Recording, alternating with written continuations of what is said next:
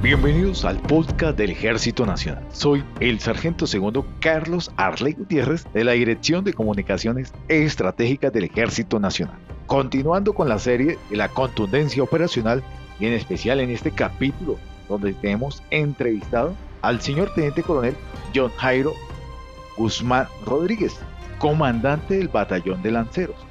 Nos contará sus anécdotas, sus experiencias de cómo llegó a ser un lancero de Colombia. De igual manera, tenemos en compañía a Liz Osorio, quien nos está ayudando con la entrevista del señor Teniente Coronel, comandante del Batallón de Lanceros.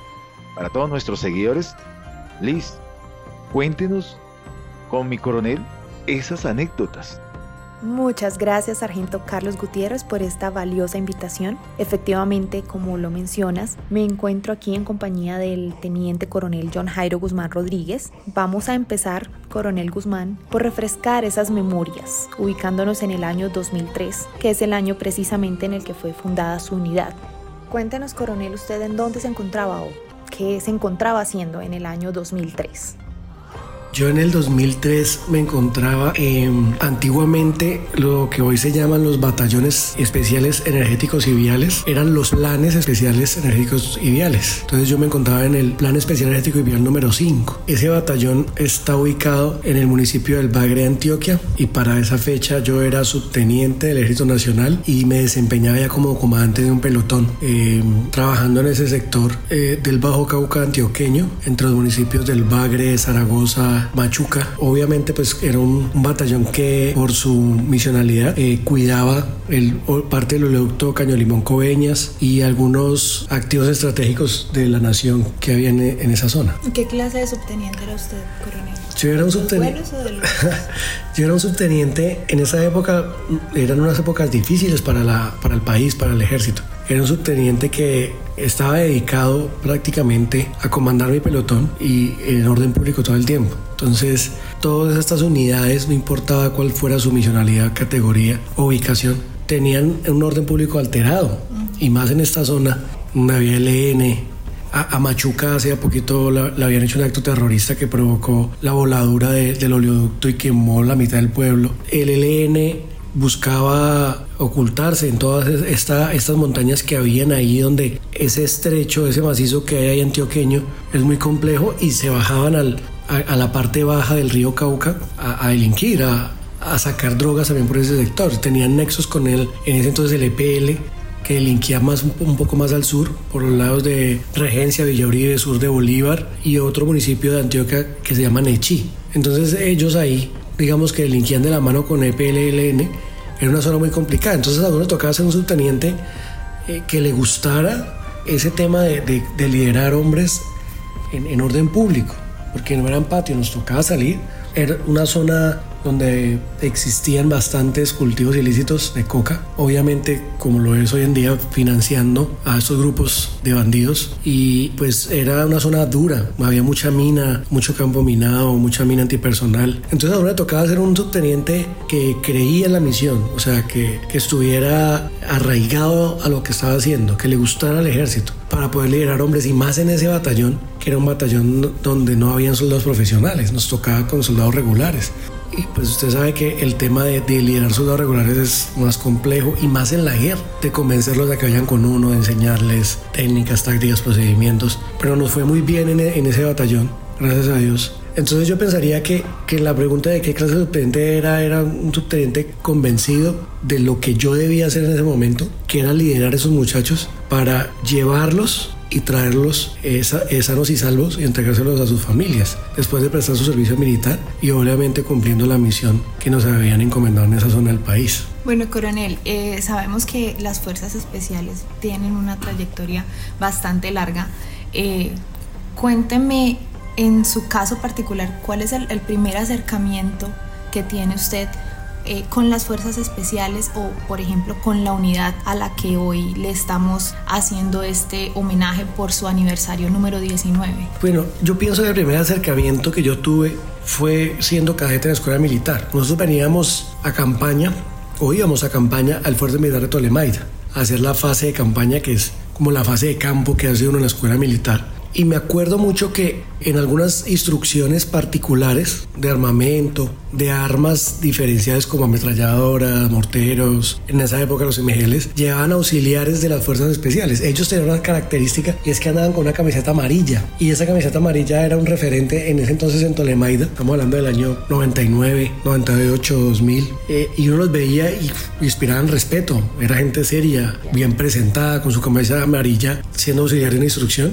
Y entonces uno empezaba a preguntar, bueno, ¿estos quiénes son? ¿No? Que son de los batallones de fuerzas especiales. Entonces, esos fueron como mis primeros acercamientos y yo dije, oiga, muy interesante. También tuve comandantes de la escuela militar que que salieron de las fuerzas especiales y fueron a la, escuela militar a ser nuestros profesores y obviamente también su experiencia, sus historias, empieza a despertar ese interés por las fuerzas especiales, ya saber un poco más. Pues en esas épocas no había internet, no había nada, entonces era lo que le contaban a uno y lo que uno sabía y lo que uno escuchaba. Después voy al curso de en esa época de contraguerrillas y, y vuelvo y los veo como auxiliares en las instrucciones y, y después voy a, a la escuela de lanceros como alumno y obviamente hay una cercanía mayor, porque ahí al frente de la Escuela de Lanceros en Toremaida está el Batallón de Fuerzas Especiales número 2, es cruzando la calle, entonces ya uno trotaba, los veía. De hecho hay una anécdota de que nos robaron el banderín, íbamos con el banderín, nos robaron, y para ellos el las fuerzas especiales, y porque ellos cazaban banderines, porque los banderines para ellos eran un trofeo. Entonces decían, nada, vamos a quitarle el banderín a ese curso. Se ven como que van aburridos, van dormidos y salían los comandos y de repente salían de no sabemos dónde. Como actúa un hombre de fuerzas especiales que es sorpresivo, arrebataba su banderín y salía corriendo y vaya, mira, se puede un alojamiento de esos. Nada, ya perdido. Entonces tocaba pagar el rescate, que es, lo, que es la famosa ponchera que llamamos en el ejército, que era gastarles un refrigerio. Bueno, pero ellos lo hacían más por el honor de robarse un banderín. Entonces ahí hubo más acercamiento. Y uno ya, cuando ya sale de la escuela militar y empieza a viajar por todo Colombia haciendo eh, operaciones y demás con las unidades territoriales, empieza a escuchar que van a venir las fuerzas especiales que, y pues eso se nota por el despliegue que tiene una misión de fuerzas especiales. Pero el acercamiento, yo pienso que lo que más me marcó fue en una operación que hicimos.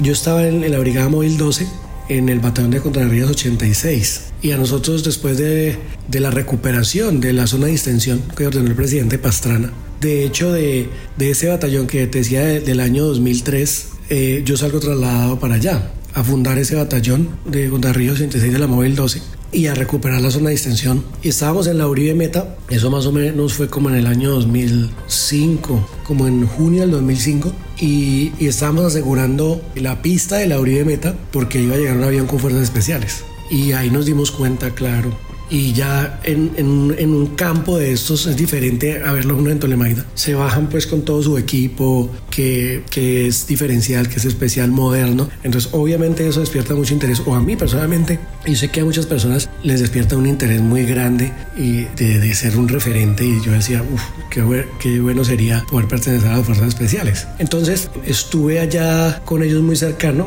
En la operación general que ellos hicieron yo con mi pelotón en esa época de una compañía de contra guerrillas. Hice parte de esa operación, pero muy lejos, como haciendo un cierre por allá lejísimos, porque cuando ellos entran, pues obviamente sus operaciones son muy cerradas. Entonces a las unidades de ese tipo de contraguerrillas o territoriales los ponen a hacer cierres o a configurarles o a hacer presencia por un lado para que el enemigo se mueva por otro. Entonces esa fue como mi primera cercanía. Y con el batallón de lanceros ya después de que yo salgo de, de esa unidad de contraguerrillas, me trasladan a, la escuela de lanceros. Entonces, hay mucha gente que confunde la escuela de lanceros con esa época la agrupación de lanceros o el patrón de lanceros. La escuela de lanceros es el alma mater de los lanceros, es donde se entrenan los lanceros de Colombia, hacen su curso de lancero que tiene una versión de tres meses, y, pero es una escuela de, de combate.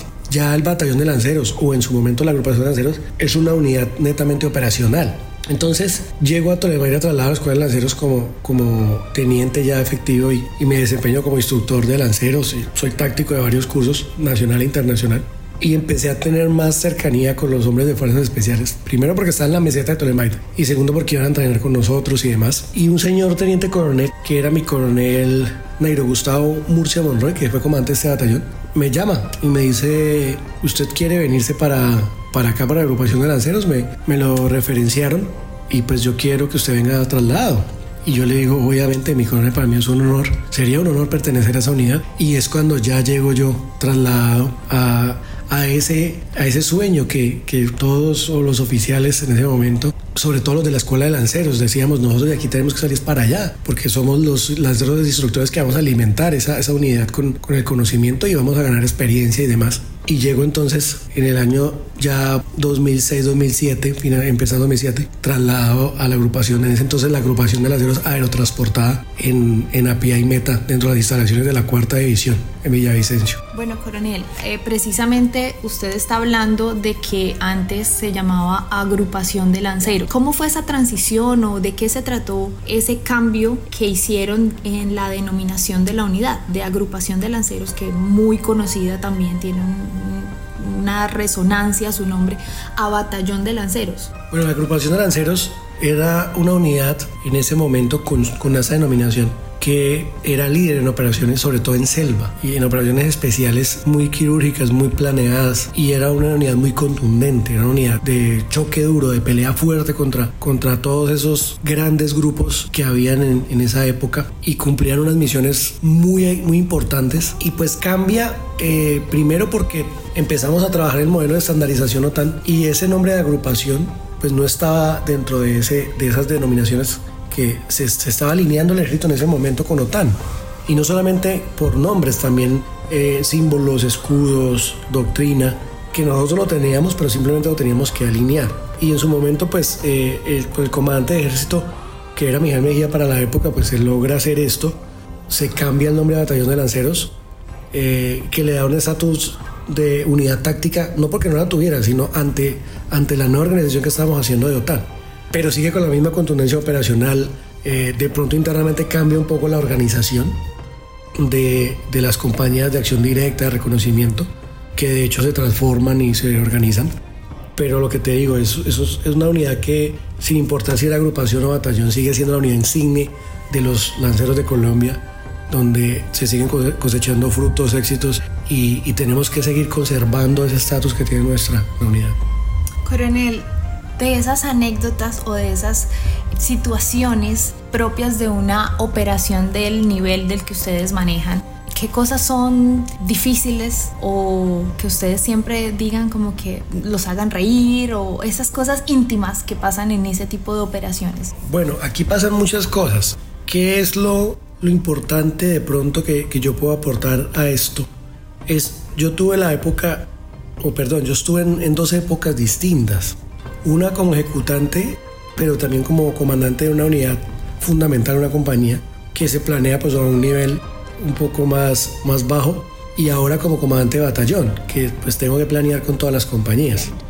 Pasan muchas cosas, pero lo más importante que pasa ahí es primero que uno aquí genera un vínculo, o sea, no es simplemente ser comandante, aquí uno tiene que ser líder, ¿sí? tiene que lograr que esos hombres estén convencidos que lo que uno está plasmando en un papel o tiene en la mente es lo que eh, se va a hacer y que va a llegar o va a llevar al éxito. Entonces, son planeamientos muy milimétricos, son planeamientos muy, muy detallados. Y, y, lo bonito es que hemos visto la evolución de las herramientas tecnológicas que hoy en día nos ayudan a hacer que este planeamiento sea más al detalle desde la parte de la meteorología, del terreno, de, de todos estos factores que afectan a una misión. Pero obviamente hay muchas anécdotas de, de, de, cosas buenas y malas que nos han pasado en el desarrollo de operaciones especiales. Yo pienso que lo más bonito es eso, ese, es ese compañerismo que se crea, esa amistad, esa camaradería, que es típica de los lanceros, que somos unidos, que trabajamos en equipo. Entonces, es, son más las anécdotas buenas que las malas, pero yo, parte que, yo pienso que la parte íntima de eso es eso, esa amistad que hay, de que ha, ha habido noches que hemos pasado derecho planeando una operación, pero siempre estamos unidos, que venga, que traigan el tinto, que no sé qué. Entonces todas esas cosas son chéveres porque, porque es un trabajo bonito en equipo, donde todos nos ayudamos, donde todos aportamos, donde uno escucha desde el lancero hasta el oficial, el suboficial. O sea, toda, todos aportan y se construye, no es lo que uno diga y ya, sino es lo que todos lleguemos a analizar, que determinemos qué es lo mejor para llevar a cabo la misión. Muy pronto lanzaremos más capítulos de esta serie de la contundencia operacional. Gracias a mi coronel, comandante del batallón de lanceros, y a Liz Osorio, que nos ha ayudado a contar esta historia, esta anécdota para todos ustedes, nuestros oyentes, que disfrutan de nuestro podcast del Ejército Nacional. porque en el 2022 es el año de liderazgo, la moral combativa y la contundencia operacional. Me despido para ustedes con patria, honor, lealtad.